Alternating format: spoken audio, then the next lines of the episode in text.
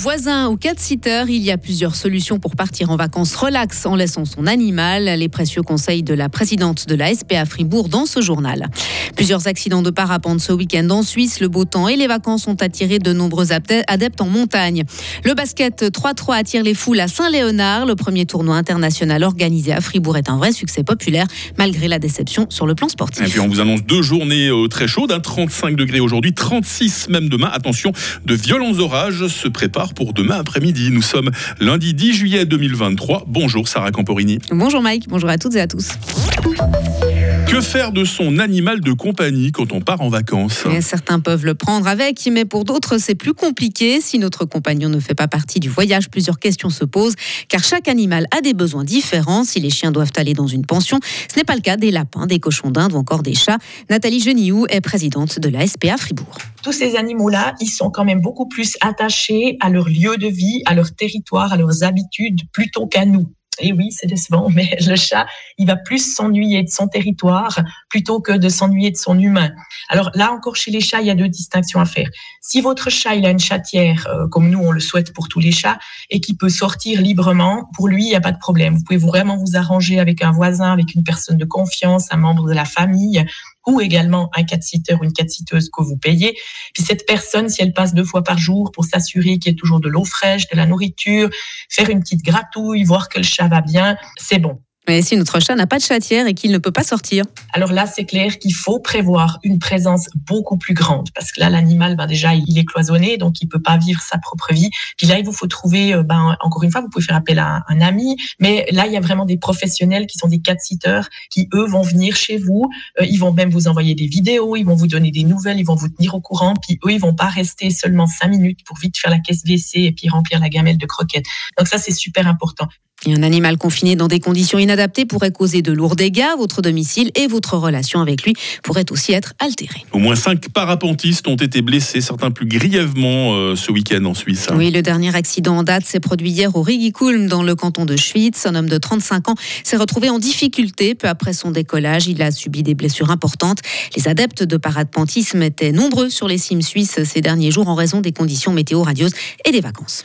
La Turquie est le dernier pays avec la Hongrie à s'opposer à l'adhésion de la Suède à l'OTAN. Eh bien, il en sera question lors du sommet de l'Alliance Atlantique cette semaine à Vilnius en Lituanie. Le président turc Erdogan doit s'entretenir avec son homologue suédois sur ce point. Au programme aussi une discussion avec le président américain Joe Biden sur les relations bilatérales entre leurs deux pays. Joe Biden qui fait un crochet par Londres pour y rencontrer le roi Charles III et le premier ministre britannique Rishi Sunak avant de se rendre en territoire lituanien.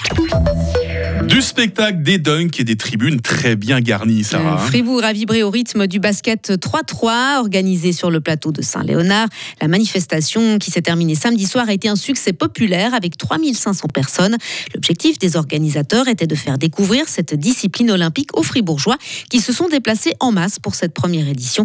Zeki Ayan est le président du comité d'organisation. C'est pour ça qu'on a développé toute cette offre à côté euh, l'offre euh, nourriture, l'offre d'activité pour les enfants. C'était un pari, c'était une vision. Je crois qu'on l'a accompli d'une manière euh, très intelligente, très bien pensée. Et puis finalement, le, résultat fait que cette, cette audience, cette tendance des anciens du basket, des nouveaux, des néophytes, et c'est exactement pour ça que ça nous donne envie de, de continuer et de penser à l'avenir. Et justement, une deuxième édition devrait avoir lieu l'an prochain sur le plan sportif. En revanche, le team Fribourg s'est incliné en demi-finale contre les Japonais d'Utsuno Omiya sur le score de 15 à 19 après avoir remporté le duel roman contre Lausanne en quart. En finale, Amsterdam a battu l'équipe japonaise 21 à 13. Et enfin, le spectacle n'était pas seulement sur le circuit ce week-end lors du Grand Prix de Formule 1 de Grande-Bretagne. Mais, mais, aussi dans le paddock où les spectateurs ont pu découvrir un certain Brad Pitt. Ah, et ouais, l'acteur américain débute en effet le tournage d'un film sur l'univers de la course automobile.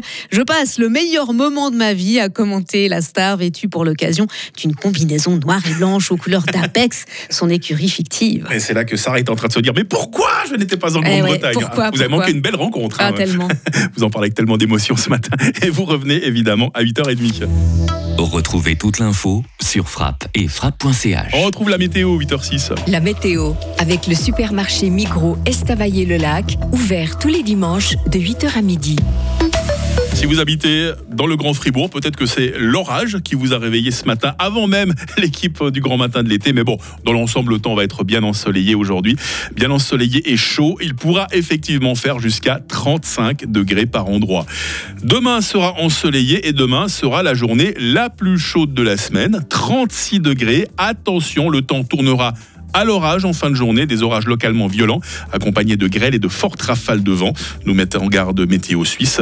Et cet épisode orageux aura au moins le mérite euh, de faire fléchir un peu le thermomètre. Hein. Je sais qu'il y en a qui souffrent de la chaleur. On aura des maximales de 28 degrés jeudi, sous un ciel encore changeant. Quant à la fin de la semaine, elle s'annonce assez ensoleillée et à nouveau un peu plus chaude. Hein. Maximum 30 degrés. Nous sommes lundi, nous sommes le 10 juillet, 191e jour. Euh, je vous souhaite la bienvenue, surtout si votre prénom c'est Ulrich. Bonne fête les Ulrich. Il fait jour de 5h 47 à 21h20.